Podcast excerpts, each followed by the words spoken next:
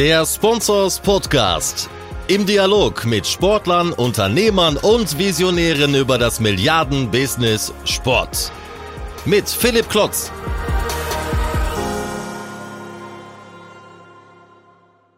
Hallo und herzlich willkommen zum Sponsors Podcast. Heute kannst du dich auf ein Spobis-Special vom großen Branchenevent freuen. Wie du ja mitbekommen hast, hoffentlich oder vielleicht sogar vor Ort warst, hat der Spobis vor wenigen Tagen in Düsseldorf stattgefunden und wir konnten das alles ausrichten und äh, hat alles sehr, sehr gut äh, funktioniert in, in, in Größe, in Durchführung und Intensität sicherlich einmalig nach und, und äh, ja, natürlich auch noch mit Corona, aber die Resonanz war sehr, sehr gut, sodass wir uns nicht nehmen lassen wollen, die gute Tradition fortzusetzen, die drei Highlights des Kongresses aus unserer Sicht auch nochmal als Podcast zu veröffentlichen. In Bobes äh, Highlight 1 haben wir Christian Seifert, den Talk mit Christian Seifert veröffentlicht. Äh, Highlight Nummer zwei ist der Talk mit Axel Hellmann. Äh, Axel Hellmann, der Chef von Eintracht Frankfurt seit vielen Jahren, einer der führenden Köpfe der Liga und wie ihr wisst, oftmals auch ein Mann, der offenen Worte, der auch mal den Finger in die Wunde legt, aber der auch sehr progressiv denkt. Wir haben auch zahlreich darüber berichtet, äh, mit, mit neuen Vermarktungsmodellen von B2B2C. Darum soll es aber heute nicht gehen. Es geht im, Speziellen oder unter dem Titel die fünf dringendsten To-Dos äh, der Fußball-Bundesliga. Ein Blick nach vorn, was muss die Bundesliga tun? Den Talk hat mein Geschäfts Partner, der Marco Klevenhagen, mit ihm geführt. Ein sehr spannendes, ein sehr kontroverses, ein sehr lehrreicher Talk. Also hört rein. Mir hat es großen Spaß gemacht. Ich hoffe euch auch. Viel Spaß damit. Herzlich willkommen, Axel. Um Vielen es Dank. gleich vorwegzunehmen, wir sind per Du und wir wollen auch dabei bleiben, um es nicht komplizierter zu machen, als es ist. Und danke auch ähm, für deine Bereitschaft, in dieser Art des Talks teilzunehmen. Denn ich habe dich da ein bisschen mit überfallen und habe gesagt, Mensch, äh, das, was ich auch hier eingangs schon zur Begrüßung sagte, ich finde, unsere Branche ist nicht immer ganz so leichtfüßig damit, auch mal ein bisschen zu sagen, was funktioniert noch nicht und wo müssen wir vielleicht besser drin werden. Und damit habe ich dich konfrontiert und gebeten, ähm, da vielleicht mal drei bis fünf Punkte zusammengestellen, zu, zu, äh, zusammenzustellen.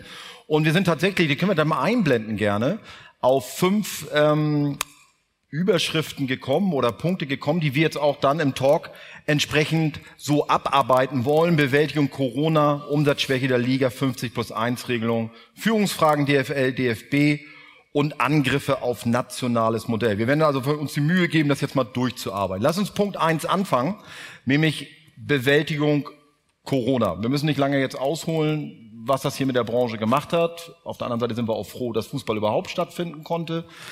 Ähm, aber wenn man sich mal in der Grafik, die wir auch haben, gleich äh, anguckt, was schon vorher war, vor Corona, und wie die Schätzungen jetzt sind, wie weit das sozusagen Umsatzverluste sind. Ich glaube, die sind kumuliert über zwei Milliarden über mehrere Saisons genommen. Ähm, das ist ein fettes Brot. Und wir wollen uns jetzt nicht an schlechten Zahlen ergötzen. Aber wenn wir fragen, wie wollen wir Corona bewältigen, müssen wir erstmal einmal kurz feststellen, wo wir stehen. Wo stehen wir mit diesen Zahlen? Was ist deine Einschätzung? Vielleicht nochmal auch eine Ausgangssituation, die wichtig ist zu verstehen. Wir hatten schon eine strukturell nicht einfache Situation vor Corona, weil es in der Beschaffenheit der Clubs auch was ihren Finanzierungsmix, ihren Umsatzmix anbelangt, aber vor allen Dingen auch ihre Liquiditätslage äh, anbelangte, durchaus vorher schon Herausforderungen. Und in diesem Zusammenhang hat natürlich Corona wie ein Brandbeschleuniger auf das ein oder andere Geschäftsmodell des von teilweise etablierten Bundesligisten gewirkt. Und ich mache das immer gern eher an unserer Situation fest. Wir hatten drei gute Jahre, haben Eigenkapital aufgebaut. Hätte uns eine Situation wie Corona in einer liquiditätsschwachen Situation getroffen, und zwar genau in der Kombination der äh, Umsatzeinbußen, die dann auch eingetroffen sind, also 2016, als wir in der Relegation äh, gelandet sind, weiß ich nicht, ob wir eine solche Situation wirtschaftlich so relativ stabil überlebt haben, wie das ist. Also die Liquiditätsschwäche, die strukturelle Finanzschwäche der Liga, ich sage das mal allgemein, das ging natürlich weiter auseinander und da gibt solche und solche Clubs, hatten wir ja vorher schon, dann kam Corona und jetzt ist natürlich der Liquiditätsbedarf auch going forward. Also das heißt mit Blick auf die Frage, wie man das wieder bewältigen kann eine der größten Herausforderungen für, eine, für die Stabilitätsfrage der Frage Bundesliga. stellen wir gleich nochmal. Ja. Ähm, wenn du äh, äh, bei euch nochmal drauf eingehst, ich glaube, habe ich die Zahl richtig formuliert, 20 20, 2021 mit minus 45 Millionen rechnet ihr. Was macht das mit euch, außer dass es natürlich eine schlimme Zahl ist, die man nicht haben möchte? Naja, wenn man ein bisschen tiefer bei uns reingeht, wir waren eigentlich ja quasi fremdkapitalfrei, außer bestimmte Kreditlinien,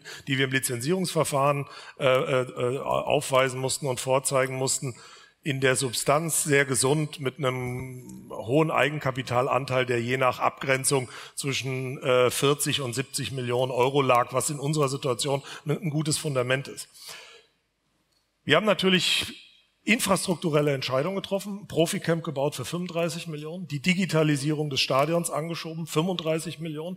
Das eine ist die Investition in Steine, also abgesichert über eine Immobilie, wenn man so will. Das andere Investition gegen zukünftige Cashflows, auch denklogisch, wenn die Cashflows wieder kommen, wie wir das kalkuliert haben.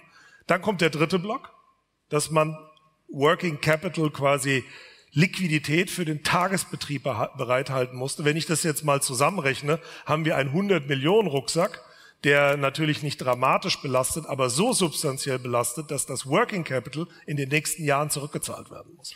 Und das ist im Prinzip die Situation, die wir haben, aber alle anderen auch. Das heißt, wir haben drei Herausforderungen als Clubs, um mhm. das jetzt auch mal zuzuspitzen. Mhm. Wir müssen bestimmte Themen der Vergangenheit bewältigen, die wir teilweise je nach Club mit der, aus der Vergangenheit mit uns mitnehmen. Mhm. Zweitens, wir müssen in der Gegenwart eine wettbewerbsfähige Mannschaft unterhalten, denn Corona ist überall angekommen aber nicht bei Spielern und Spielerberatern. Und das Dritte ist, wir müssen in die Zukunft investieren, weil Corona von uns verlangt, Hygienekonzepte in Zukunft mitzudenken, denn nach der Pandemie ist vor der Pandemie. Wir müssen in digitale Infrastruktur im Ticketing investieren, weil wir gemerkt haben, mit ausgedrucktem Ticket und Bargeld ist nicht wirklich zukunftsfähig. Und das Dritte, wir haben natürlich auch im Wettbewerb mit anderen Clubs, die massiv digitalisieren, ich sage nur äh, Premier League, auch die Situation, dass wir wettbewerbsfähig sein müssen im internationalen Zusammenhang. Das heißt, in alle Richtungen, Vergangenheit, Gegenwart und Zukunft bei zurückgehenden Umsatzerlösen, dazu kommen wir ja dann noch, mhm. bedeutet einen enormen Druck auf die äh, Bundesliga und auf manchen Club mehr als noch anderen. Lass mich zwei Sachen noch äh, äh, bei diesem Punkt mit anführen. Du sagtest selber, ja, nach unseren Hochrechnungen Cashflow, dann von welchen Zahlen gehst du aus? Ist, wann ist die Krise durch, finanziell durch für euch? Oder für die Liga? Das hängt natürlich sehr stark davon ab, wie auch die politische Landschaft Dinge uns erlauben wird. 3G, 2G, volle Auslastung. Und ich sage auch immer mal, für uns ist wichtig, wir haben 3200 Business Seats und äh, Logenplätze. Wir wollen ausbauen bei uns auf 4200. In der Summe brauchen wir also eine starke, einen starken Hospitality-Bereich. Hier brauchen wir eine Lockerung und das wird nur wahrscheinlich über 2G funktionieren. Das sehen wir auch schon. Und wenn man jetzt mal in Zahlen operiert, also wenn ich ich das alles zusammenrechne, wie wir im Moment auch in eine Situation kommen, die Lasten auszugleichen, müssen wir Mehrerlöse pro Jahr von vier bis fünf Millionen, und da rede ich nicht über sportliche Erlöse, sondern aus Sponsoring und Hospitality-Leistungen mehr erwirtschaften, um in einem Zeitraum von fünf oder sechs Jahren die Lasten aus dieser Zeit loszuwerden. Das ist eine Herausforderung. Das ist ein dickes Brett. Ähm, kommen wir nochmal auf Cashflows, natürlich Ticketeinnahmen, ein wichtiger Faktor. Es weiß Gott kein Geheimnis. Alle Clubs haben damit Probleme, selbst die Tickets, die sie verkaufen dürfen, wirklich auch zu verkaufen. Also wir hören unterschiedlichste Zahlen und zwar einmal quer durch Deutschland. Das scheint also kein Clubproblem zu sein.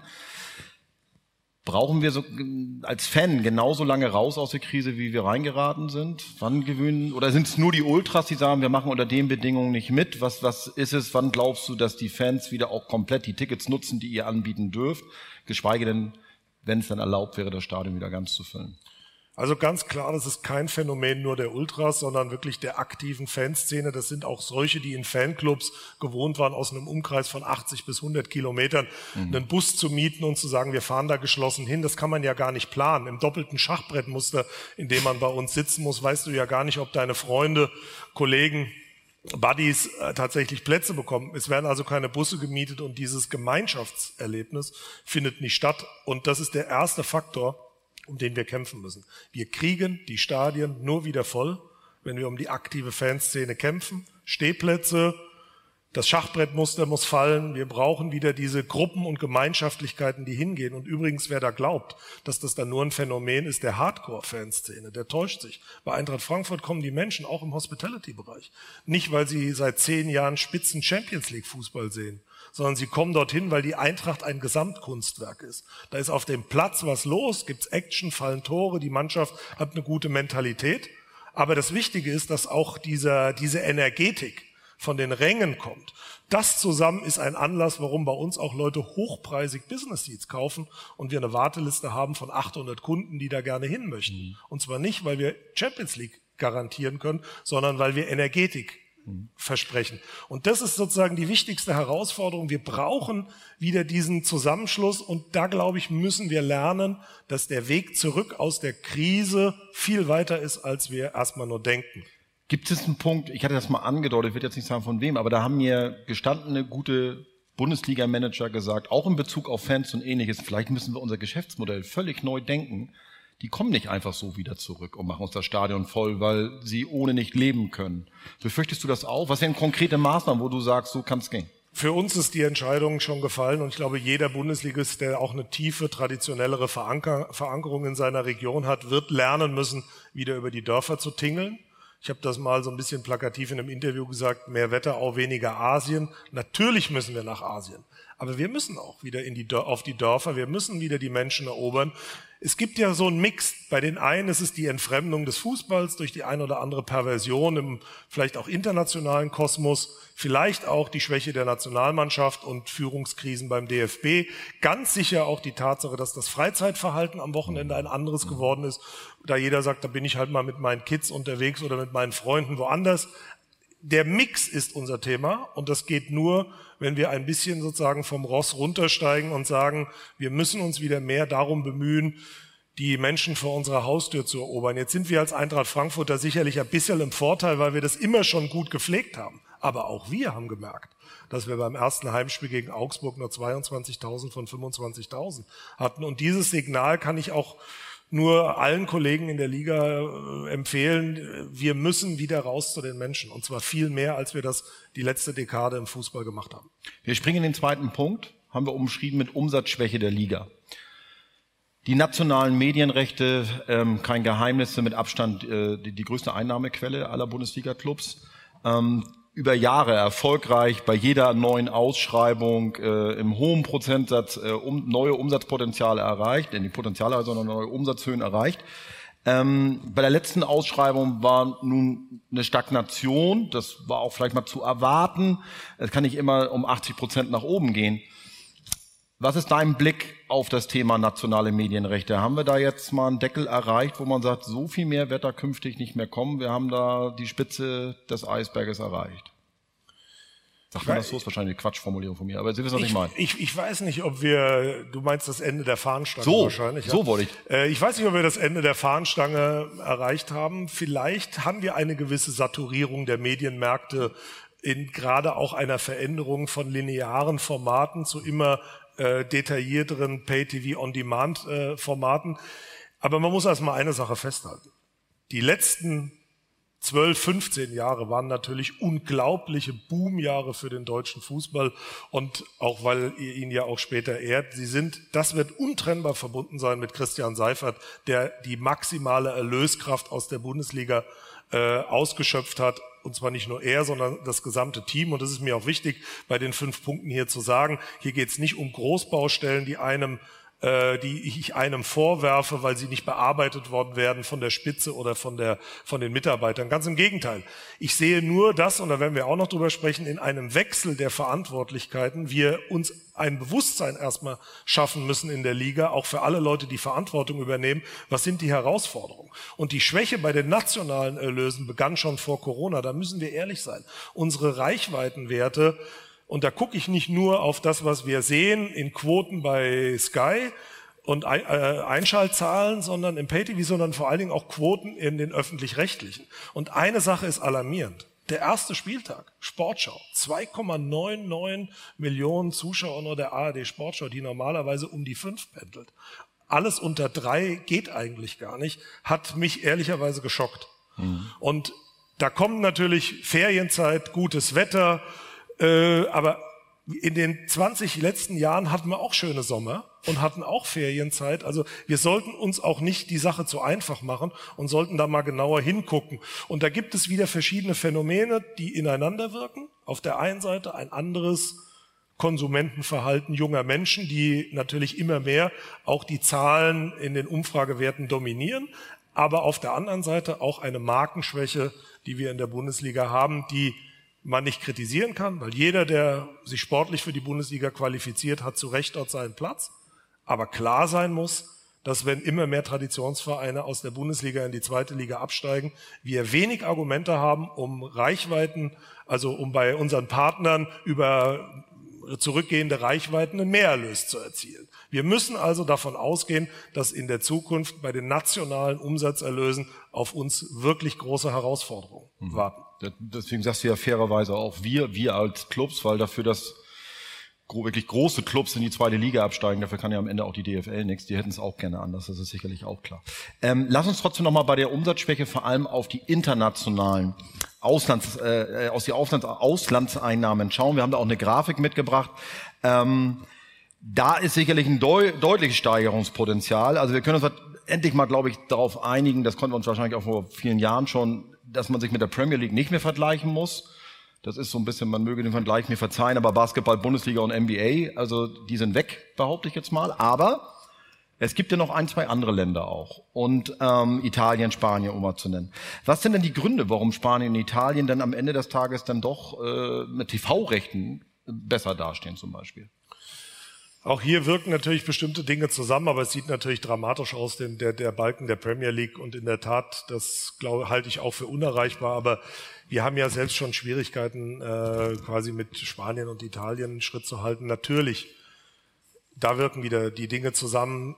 Äh, starke Clubmarken dort, die natürlich auch mit den bekannten Celebrities des Fußballs, also den Stars gespickt sind und darüber natürlich international auch eine andere Aufmerksamkeit bekommen. Eins der größten Probleme ist aber natürlich, wir haben jetzt äh, eine Dekade quasi einen deutschen Meister, immer den gleichen deutschen Meister. Herbert Heiner sagt zu Recht, das wollen wir auch die nächsten zehn Jahre werden. Aber für die Liga ist das natürlich ein Problem, weil die Leute wollen schon auch Spannung an der Spitze. Und wir können dann natürlich sagen, die internationalen Plätze sind umkämpft oder der Abstieg. Aber dort, wo wir in einem auf Top-Level-Niveau unterwegs sein müssen, in dem Vertrieb unseres Produkts, ist am Ende die Meisterfrage eine, die offen gestaltet werden muss. Und jetzt kann man aus meiner Sicht das nicht mit künstlich gestalteten Playoffs versuchen auszugleichen. Da glaube ich nicht dran, dass ein Playoff-Modell uns hilft, sondern es wird in der Tektonik nur dann gehen, wenn wir es schaffen, das Umsatzniveau der anderen Clubs, die in der Lage sind, dort reinzuwachsen, Stück für Stück zu erhöhen. Und da hängt natürlich dann alles mit allem zusammen. Wenn man die Zahlen, 250 Millionen werden erlöst, 160 landen. Das, Entschuldigung, ich unterbreche, das, ja. das sind prognostizierte Zahlen. Alle Ligen haben, glaube ich, weniger bekommen, so auch die DFL nicht ganz, genau. glaube ich, selber verschuldet, weil ich glaube, arabischer Raum und Chinesen haben, obwohl gespielt wurde, glaube ich, dann doch nicht naja, überwiesen. Aber was heißt nicht selber verschuldet? Also am Ende ist es so, die anderen kriegen ja auch, klar gibt's Einbrüche auch bei anderen, aber haben realisieren auch ihre Umsätze und ihre mhm. Absätze mhm. Äh, trotz, ähm, sagen wir mal, Vertragssituation und Corona-bedingten äh, Einbrüchen ist unser Ertragsniveau schon denkbar schwach. Und ich finde, wir müssen uns da auch mal in die Augen schauen und sagen, stimmt der Weg? Und ich mache das mal mal fest an der Frage, die wir auch jetzt auf dem Tisch hatten. Gehen wir mit einem Partner, ob jetzt aus dem Private Equity Bereich oder einem anderen, in eine Wachstumsgeschichte, um uns auf ein gewisses Niveau zu heben, von dem heraus wieder die Eigenerlösbasis so stabil wird, dass wir eben nicht über 250 oder 300 Millionen, sondern perspektivisch mal über 350 oder 400 Millionen internationale Erlöse sprechen. Und meiner Ansicht nach geht das nur, wenn wir alle bereit sind, im Vorfeld in einen solchen Wachstumsprozess zu investieren, was mit einem Private Equity Partner ja der Fall gewesen ist oder wäre. Und deswegen haben wir uns klar dafür bekannt, das zu tun. Mir ist auch klar. Aber wie hast du denn den Prozess wahrgenommen? Am Ende wurde doch mehrheitlich, mit großer Mehrheit von den Clubs abgelehnt. Die Angebote lagen auf dem Tisch. Private Equity äh, äh in, in Institutionen hätten gerne mit der Liga ein Auslandsmodell aufgesetzt. Wir verkürzen das mal so auf den Punkt. Ähm, am Ende wollten die Clubs das nicht haben. Wie hast du den Prozess wahrgenommen? Und ich habe jetzt das Gefühl, jetzt ist tot. Jetzt habe ich auch nie wieder was darüber gehört. Ja, das ist ja sozusagen meine Kernkritik. Wir haben einen Prozess äh, in der Mitgliederversammlung gestoppt. Ich hatte auch nicht unbedingt das Gefühl, dass die zuständigen Organe es auch ganz bewusst gewollt oder gepusht haben, hier weiterzugehen. Ähm, wir haben einen Prozess gestoppt, ohne zu wissen, wie es danach weitergeht und verharren jetzt auf einem denkbar niedrigen Umsatzerlösniveau. Und das kann ich nicht verstehen, wie man quasi irgendwo rausgeht, ohne wieder zu wissen, wo man reingeht. Und jetzt stehen wir da. Wir haben ein schwaches Umsatzerlösniveau. Wir haben kein funktionierendes OTT-Produkt, das wirklich in die Märkte ge ich sag mal, gedonnert wird. Ich glaube, es ist technisch möglich, aber eigentlich wird es nicht gemacht. Ne? Genau, wir, wir haben die Technik, da muss man wirklich sagen, Bundesliga, DFL, überall, in allen Bereichen sind wir technisch immer sehr stark, ob das die Produktion der Bilder ist oder jetzt auch auf der OTT-Seite. Was, wo wir uns schwer tun, ist, mal Entscheidungen zu treffen, um zu sagen, das machen wir, das ziehen wir durch, auch vielleicht mal gegen Bedenken und Widerstände. Mhm. Und um den Fall konkret abzuschließen. Ich glaube, dass viele in der Liga durch diesen Super League-Prozess geschockt waren. Und da hieß es ja auch, Private Equity oder Investment Bank geht mit rein und unterstützt im Prinzip das System einer Super League. Und ich glaube, der eine oder andere hatte echt Sorge, in die eigenen Fanreihen oder Stakeholder reinzugehen, um zu sagen, wir gehen da auch in einen Kooperationsprozess mit einem Private Equity Partner, der natürlich am Ende auch von den Medien begleitet oder kommentiert worden wäre. Wir müssen aus meiner Sicht alle zusammen uns da tief in die Augen schauen. Unser Vermarktungsniveau spiegelt aus meiner Sicht den grundsätzlichen wirtschaftlichen Wert der Liga nicht wieder international. Wenn wir das ändern wollen, geht das nur über Investitionen. Woher kommen die Investitionen? Ein Darlehen aufzunehmen über eine halbe Milliarde, das dann von allen ratierlich zurückgeführt werden muss, ist hohes Risiko. Dann habe ich lieber einen Partner, mit dem ich unternehmerisch mich zusammentue und sage, sehr schön, wir gehen gemeinsam ins Risiko, klappt's, hat er auch seinen Share und seinen Profit? Klappt's nicht, ist es auch sein Risiko. Das ist unternehmerisches mhm. Zusammengehen und ich würde mir hier mehr unternehmerisches Denken in der Gesamtverantwortung, das heißt auch im Präsidium äh, der DFL wünschen. Wenn wir es, äh, danke fürs klare Statement. Wenn wir es zeitlich schaffen wollen, müssen wir in den nächsten Punkt springen. Aber Sie können das auch bei uns nochmal detaillierter nachlesen. Wir werden die Themen sowieso verfolgen, auch über die nächsten Monate. Aber zu diesem Prozess ähm, mit der möglichen Einstieg eines Privatinvestors äh, in, ins Ausland in der Liga haben wir, haben wir berichtet. Ähm, 50 plus 1 Regelung. Ich mag es gar nicht mehr sagen, Axel. Wann schafft ihr das denn jetzt mal endlich, die Kuh vom Eis zu kriegen? Also das Kartellamt ähm, hat euch den Ball ja jetzt zurückgespielt nochmal. Vielleicht hat sich das Kartellamt das auch ein bisschen leicht gemacht. Also nette Botschaft, wenn ich es richtig verstanden habe. Das Kartellamt stellt grundsätzlich fest, dass es eigentlich ein unzweifelhaft Wettbewerbsbeschränkung ist, so wie die Bundesliga ist, hat aber ein großes Aber direkt dahinter gefühlt und gesagt, das ist in Ordnung, wenn ihr das dann so machen wollt. Ihr habt euch klare Regeln vorgegeben, warum ihr diese Art von Wettbewerb so gestalten wollt. Auch im Rahmen des Kartellrechts wird das anerkannt. Ähm, wir haben die, ich glaube, die nette Botschaft noch mal zusammengefasst. Vielleicht mag die Regie das noch mal einblenden, da können Sie es noch mal nachlesen im Publikum. Ähm, aber es gibt einen Widerspruch in sich und das sind eben, man kann nicht auf der einen Seite sagen, das soll alles vereinsgeprägt sein und auf der anderen Seite sagt man wieder, es gibt davon aber Ausnahmen, die die klassischen Clubs Wolfsburg, Leverkusen, Hoffenheim, Leipzig wohl durchaus darstellen, weil die eher Investoren getrieben sind. Ähm, damit wurde der Ball zurückgespielt. Und nach dem Motto, wenn ihr das so weitermachen wollt, dann müsst ihr eins anpassen. Also entweder schafft ihr 50 plus eins ab oder ihr macht 50 plus eins wirklich so, dass alle gleich sind. Und was macht ihr jetzt damit? Eine schwierige Frage, die auch ähm, natürlich nicht nur national gesehen werden kann, sondern wir müssen Dinge auch im großen Zusammenhang sehen. Ähm, ich finde, es gibt so ein paar Mythen, die muss man mal bei dem Thema auch ausräumen. Der erste Mythos ist, dass tatsächlich die Frage der Struktur, ob jetzt 50 plus 1 oder Investoren getrieben, etwas über die Professionalität in der, der Arbeit in einem Club aussagt. Das hat damit nichts zu tun. Das hat immer was mit den handelnden Personen und der Qualität des Managements Zeigt zu tun. Zeigt ja beispielhaft auch FC Bayern, haben wir ja gerade. Ja, die haben auch eine Kapitalgesellschaft, genau. aber ich finde übrigens auch Clubs wie Mainz 05 im Gewand okay. eines mhm. Vereins machen im Rahmen ihrer Möglichkeiten eine hervorragende Arbeit. Mhm. Also nur um das mal äh, zu entschärfen, äh, mehr äh, Kapital oder Kapitalgesellschaft bedeutet nicht automatisch mehr Professionalität. Das zweite Thema ist, mhm. die Vorstellung, dass sowas streitig oder konfliktreich in der Liga entschieden werden kann, wovon vielleicht der ein oder andere im stillen Kämmerlein träumt, das meinte ich, meine ich jetzt auch durchaus bei denen, die sagen, man muss die betreffenden Vereine äh, vielleicht sehr hart sanktionieren und kurzfristig vor die Entscheidung äh, stellen, entweder schlupft ihr komplett unter 50 plus 1 oder ihr scheidet aus und kriegt keine Lizenz mehr. So wird's nicht funktionieren, weil natürlich klar ist, und äh, das sage ich äh, auch immer sozusagen in die eigenen Reihen, wir haben natürlich auch dort traditionelle Strukturen. Also ein Verein wie Bayer Leverkusen zum Beispiel ist nicht eine Kunstmarke des deutschen Sports, sondern die haben schon Vereinssport gemacht. Da gab es übrigens andere mit ihrem Vereinssport noch nicht. Also das Ganze ist nicht schwarz-weiß, sondern da gibt es auch gewachsene Beziehungen hinein, die vielleicht noch mal anders sind in Leipzig als in Leverkusen. Aber das muss man sich mal vor Augen halten. Das ist nicht so einfach. So, der dritte Punkt ist, die haben auch einen Bestandsschutz. Und deswegen ist für mich die, das oberste Prinzip, Einvernehmlichkeit. Wir müssen eine Lösung in diesem System hinbekommen, dass die Interessen aller zusammenführt.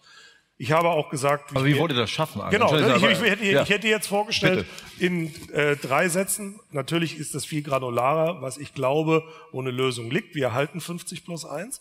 Ich glaube auch, dass wir wegkommen müssen von, äh, der, äh, von der Ausnahmeregelung. Ich glaube, dass diese Clubs eine Vereinsstruktur schaffen müssen oder schon eine haben. Aber es gibt natürlich auch die Möglichkeit, Stimmrechte und Kapitalanteile auseinanderfallen zu lassen. Mhm. Es gibt die Möglichkeit, dass man tatsächlich als wesentlicher Eigentümer mhm. auch eine entscheidende Mitsprache hat. Da will ich jetzt nicht zu sehr ins Detail gehen, aber vor allen Dingen brauchen wir eine Übergangszeit, die den Clubs die Möglichkeit gibt, das hinzubekommen. Und natürlich ist die erste Frage, und die müssen wir auch mal deutlich machen, wir haben eine Satzung und eine Regelung. Die haben wir getroffen, die haben wir bewusst getroffen. Ich finde auch, die muss man grundsätzlich gegenüber dem Kartellamt auch erstmal verteidigen.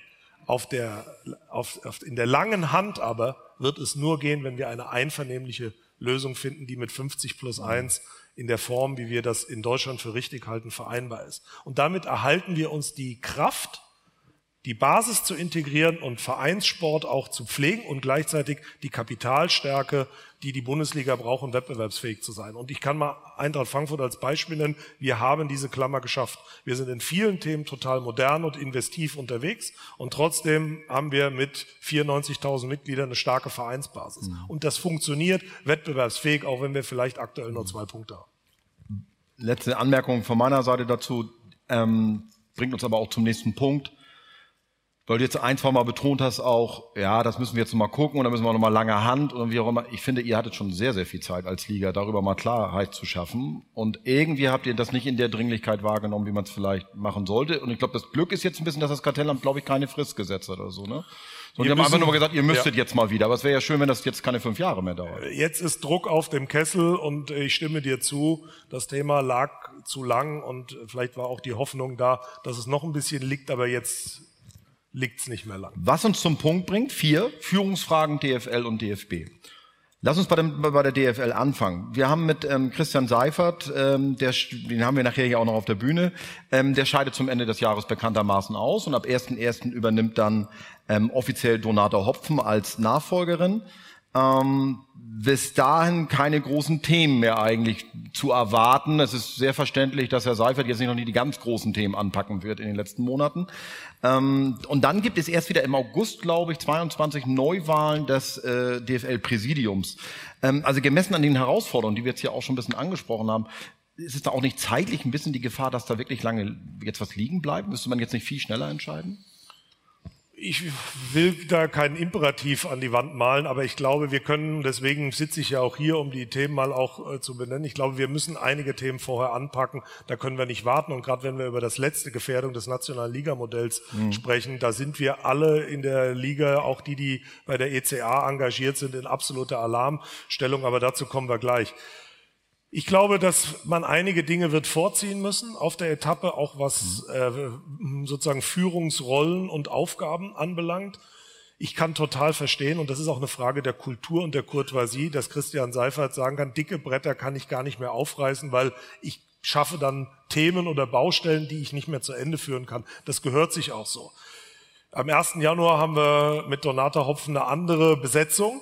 Aber ich muss auch mal sagen, mit Blick in die Zukunft, es wird halt auch erstmal eine Reihe von Themen geben. Die nächste Ausschreibung ist noch ein paar Jahre entfernt. Zwei Jahre, glaube ich. Ja, genau. Ja, ja. Und da wird man erstmal Sporen sich verdienen müssen in einer Situation, in der natürlich auch eine Menge Clubs leiden und darben und äh, Kapitalprobleme haben. Also es wird sie wird sich sehr stark mit ihrer eigenen Agenda und ihren Zielvorstellungen sortieren müssen. In der Zeit können wir aber nicht warten, weil dann einige Dinge schon an uns vorbeigelaufen sind. Und ich nehme nochmal das Thema der internationalen Vermarktung. Da drückt uns der Schuh, wir müssen vorher Prozesse anwerfen. Wir können nicht warten, bis das Setup im August 2022 geklärt ist, wer ist im Präsidium, wer macht die Dinge. Das Thema muss vorgezogen werden. Mhm. Und ich weiß, dass das unbequem ist, aber da führt kein Weg dran vorbei. Das ist für mich jetzt weniger eine führungspersonelle Frage als eine führungsinhaltliche Frage, die äh, aufgegriffen werden muss. Das ist anders als beispielsweise im DFB, wo wir beides haben, Führungspersonell und Führungsinhalt. Habe ich noch zwei Fragen gleich. Ähm, wir haben es zweimal schon gesagt, August 22 sind Neuwahlen, DFL-Präsidium. Ähm, wer muss denn jetzt in der Liga Verantwortung übernehmen? Wer sollte denn da jetzt rein? Wir haben ein Präsidium. Wir haben in dem Präsidium auch äh, Verantwortlichkeiten und äh, da wird es, da wird der Motor liegen müssen. Und meine Hoffnung ist natürlich auch sehr stark, dass die ganzen auch starken Führungskräfte, die wir in der zweiten Reihe, also hinter Christian Seifert haben, dieses Agenda-Setting deutlicher betreiben. Und hier auch klar darauf hinweisen, dass was passieren muss. Es kann nicht nur sein, dass wir warten, bis sozusagen der Impuls jedem einfällt, sondern es muss, glaube ich, sehr stark von der Operative vorangetrieben werden, diese Themen. Und natürlich wird es einige Clubvertreter geben die möglicherweise dem Präsidium nicht angehört haben oder bislang nicht angehört haben, die werden auch Dinge stärker aufbringen müssen und werden sich in die Diskussion einschalten müssen. Das geht vor allen Dingen aus meiner Sicht, die, das ist an die beiden großen Clubs zu adressieren, auch an neue Führungskräfte, an Joachim, Hans-Joachim Watzke und an Oliver Kahn. Aber du kommst aus der Nummer nach heute ja auch nicht mehr raus. Also du musst ja auch Verantwortung übernehmen. Ja, aber habe ich auch schon als äh, in der Kommission Internationalisierung als Sprecher und zweitens auch in der in der Arbeitsgruppe Nachhaltigkeit. Also ich finde, Arbeit heißt auch nicht immer oder Verantwortung äh, Spitzenarbeit im Präsidium, sondern auch tatsächlich tiefe inhaltliche Arbeit an der einen oder anderen Fachstelle. Auch da, glaube ich, werden wir überlegen müssen, ob man nicht nur Leute sozusagen, die schon Präsidiumsverantwortung haben, in die äh, Aufsichtsräte und Gesellschaften der DFL setzen. Mhm. Vielleicht müssen wir auch mal ein bisschen querdenken. Und das ist auch so ein bisschen mein Hinweis nochmal, wie gesagt, ich habe das jetzt betont, werde es auch weiter betonen, dieser BLI-Prozess, Bundesliga International Kapitalisierungsprozess, hat für mich eine Reihe von Schwächen offengelegt in dem Steering Committee hätte ich mir gewünscht, dass Leute mit Private Equity Erfahrung, die das schon mal gemacht haben, in größerer Zahl vertreten gewesen wären. Weil dann kriegst du einfach eine andere Flughöhe auch in der Diskussion hin. Und dieses immer im, in den gleichen Kreisen sich zu bewegen, um Positionen zu besetzen, glaube ich, wird man in Zukunft aufbrechen müssen, um mehr, besser Antennen und Synapsen in Entwicklung im Markt zu haben, damit wir an einigen Stellen wieder dahin kommen, dass wir der Musik vorauslaufen und nicht hinterher. Bei der Technologisierung unseres Produkts, der Produktion, sind wir absolut weit vorne. Richtig gut.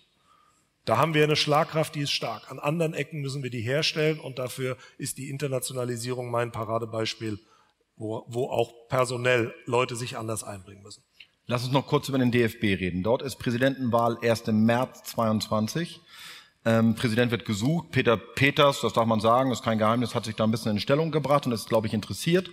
Ähm, ein bisschen steile These jetzt meinerseits. Mein Gefühl ist, oder meine Sicht der Dinge auf, ist eigentlich fast egal, wer da Präsident wird. Ist, der DFB hat vielleicht gar kein Personalproblem an der Spitze, sondern eher ein Strukturproblem. Ich habe das Gefühl, da könnte jetzt auch Herr, ein wohlverdienter Herr Schäuble kommen, der sicherlich weiß, wie man politisch agiert oder ähnliches mehr. Ähm, ist es mehr ein Strukturproblem als ein Personalproblem? Ich respektiere immer Satzungen und sozusagen die juristischen Rahmen, die Verbände haben. Aber ich glaube, dass auch bei Herbert Heiner vorher schon gehört zu haben, die kritische Reflexion, ob solche Satzungsstrukturen zeitgemäß sind und Schlagkraft erlauben, äh, diese Diskussion muss man führen. Und ich habe eine Sorge, dass immer, egal aus welcher Ecke einer auf dieses Amt kommt, die jeweils andere dann versuchen wird zu sagen, na, das ist der Vertreter der Amateure, das ist der Vertreter der Profis und so fort, werden Kontroversen und Gegenseitigkeiten aufgebaut, die natürlich dann auch dazu führen, dass man in möglicherweise tiefere, auch mediale Auseinandersetzungen eintritt. Es gibt aber auch hier drei Themen, die unumstößlich im Raum stehen, an denen man nicht vorbeikommt.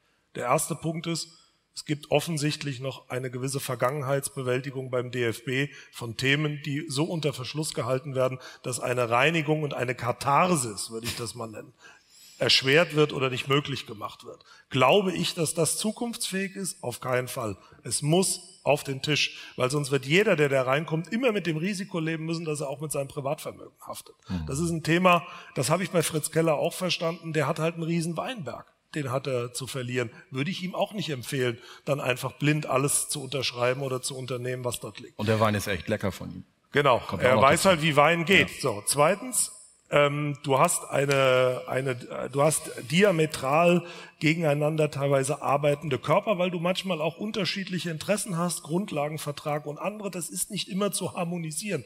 Wenn sich die Menschen verstehen, die Themen auf der Agenda auch einmütig bearbeitet werden, sachgerecht, dann geht das. In kontroversen Zeiten ist das schwierig. Ich weiß, ich habe da immer eine eher radikale These vertreten, die ist ja auch intern bekannt. Ich habe gesagt, wenn man sich nicht gemeinsam in Gremien verständigt, geht man halt raus und verhandelt die Dinge sozusagen als Verhandlungspartner und dann ist man als DFL in den Gremien der DFB nicht drin. Lass das mich das hochinteressanter Punkt, damit das mal verstanden ist. Kann das nicht wirklich eine Lösung sein, dass man sagt, wir sind Abteilung Profisport und wir gehen jetzt als DFL hier raus aus dem DFB im Sinne von, wir sind nicht mehr in Gremien. Selbstverständlich bleiben wir Kooperationspartner, Ansprechpartner Nummer eins, naturgemäß, aber wir sind nicht mehr in den Gremien. Was mein Vorwurf an dieser Struktur ist, da sitzen nur Menschen mit Partikularinteressen, die alle drei Hüte jeweils aufhaben, wenn sie in die Otto-Fleck-Schneise reisen. Demnächst ja woanders, bisschen ein paar Meter weiter. Aber das kann ja gar nicht funktionieren. Ich weiß nicht, ob das sozusagen was mit den Hüten zu tun hat, aber ich glaube, dass es was mit der dem Mechanismus zu tun hat, wie du auf eine Position kommst. Ich habe das jetzt ein paar Mal auch gehört von den äh, Landesverbandsvertretern, die ich kenne. Da wird natürlich mit dem Feindbild DFL gerne auch mal Stimmung gemacht indem man gesagt hat, die wollen irgendwie äh, ihren politischen Einfluss geltend machen. Also ich bin auch DFL, wenn ich das so sagen darf, als einer von 36 Vertretern. Ich habe ehrlich gesagt überhaupt gar kein Interesse beim DFB Politik zu machen, weil mein Arbeitstag ist voll genug. Deswegen halte ich diesen Vorwurf teilweise für politisch hochgejatzt, um am Ende reinzuschließen und Unterstützung zu finden. Ähm, das aber, geht aber in beide Richtungen. Ne? Also die DFL kritisiert auch wiederum DFB, obwohl man sagt, na ja, ihr sitzt ja auch im Präsidium. Also ihr, wenn euch das alles so schlimm ist, dann könnt ihr ja ändern. Ja, sicherlich ist es immer auch eine Gesamtverantwortung, aber, da, aber ich sehe schon auch in der Zusammenwirkung von, ne, von Ehrenamt und Hauptamt, wo die Verwebungen enger sind hm. in diesem Spiel. Hm. Das will ich nicht weiter vertiefen, weil dann reden wir 30 Minuten nur darüber, aber es bleibt eine Tatsache. Wenn es nicht geht unter einem Dach und man reingezogen wird in Haftungsfragen und Entscheidungsfragen, die man am Ende des Tages nicht beeinflussen kann, ist meine Reaktion immer die, schon immer gewesen, dann geh raus aus einem Gremium. Da sagen mir aber alle Menschen, die mehr Erfahrung haben im deutschen Fußball als ich, das geht nicht, weil du hast Nationalmannschaft, du hast viele wirtschaftliche Interessen, du hast auch politische Interessen, wir müssen das zusammen machen, aber dann besteht halt die Gefahr, dass es bei einem gegenseitigen Martyrium bleibt. Weil uns sonst die Zeit wegläuft. Fünfter Punkt, Angriffe auf nationale Ligamodelle. Müssen wir jetzt ein bisschen abkürzen, aber es ist natürlich kein Geheimnis. Ich habe es eben auch schon angedeutet bei Herrn Heiner. Die Super League, die plant ein Comeback. Herr Heiner geht eher davon aus, das wird seine Zeit brauchen, bis das wieder wirklich akut auf den Tisch kommt. Ähm, was für Auswirkungen hat, haben überhaupt diese ganzen Tendenzen äh, für, für die nationalen Ligen? Eins ist klar, gibt es eine Super League, ist das nationale Geschäftsmodell der Bundesliga massiv gefährdet, weil es natürlich irgendwann über kurz oder lang die Bayern und die Dortmunder mit absorbieren wird. Und dann ist die Frage, wie schlagkräftig bleibt eine Bundesliga, wenn es darüber quasi eine äh, äh, europäische Liga Kategorie 1 gibt. Wo stehen wir aktuell? Das ist für mich viel wichtiger. Und da zeigt sich auch äh, ein Lerneffekt oder eine Schwäche der Bundesliga, die wir jetzt aber angehen.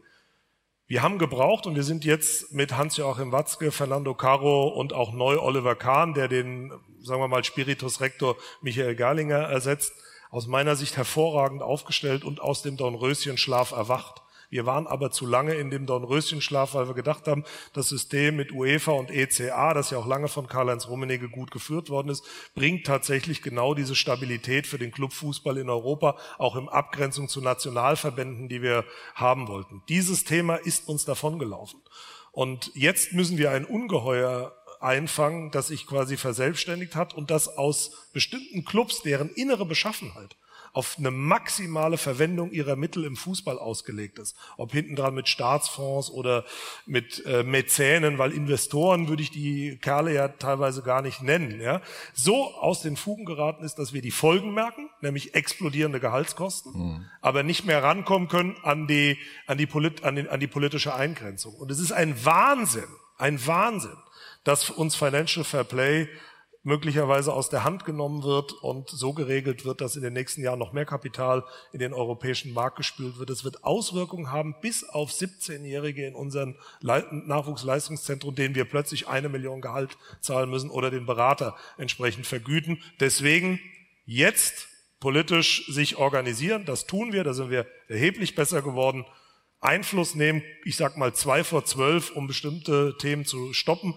Die Super League ist nur ein Problem, aber es geht auch um die Frage, wie die UEFA in Zukunft die Schleusentore für Kapital öffnet. Wenn wir das nicht verhindern, an diesem Punkt wird die Super League irgendwann die Konsequenz sein, weil die Clubs Real, Barcelona so viel Geld brauchen werden, dass sie sagen, die einzige Chance, uns über Wasser zu halten, wird quasi die Super League sein. Also Limitierung jetzt über Financial Fair Play. Ansonsten wird es irgendwann nur eine Frage der Zeit sein, bis die Super League ihre eigenen Kinder frisst. Ich lasse das so stehen. Herzlichen Dank, Axel Hemmer. Danke.